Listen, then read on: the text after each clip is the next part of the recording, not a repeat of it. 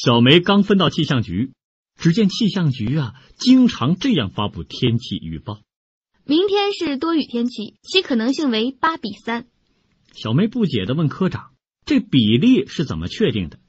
科长回答：“我们这个局呀，有十名工作人员，如果呢进行投票表决，八人赞成是雨天，而三人反对的时候。”就得出天气预报的可能性为八比三。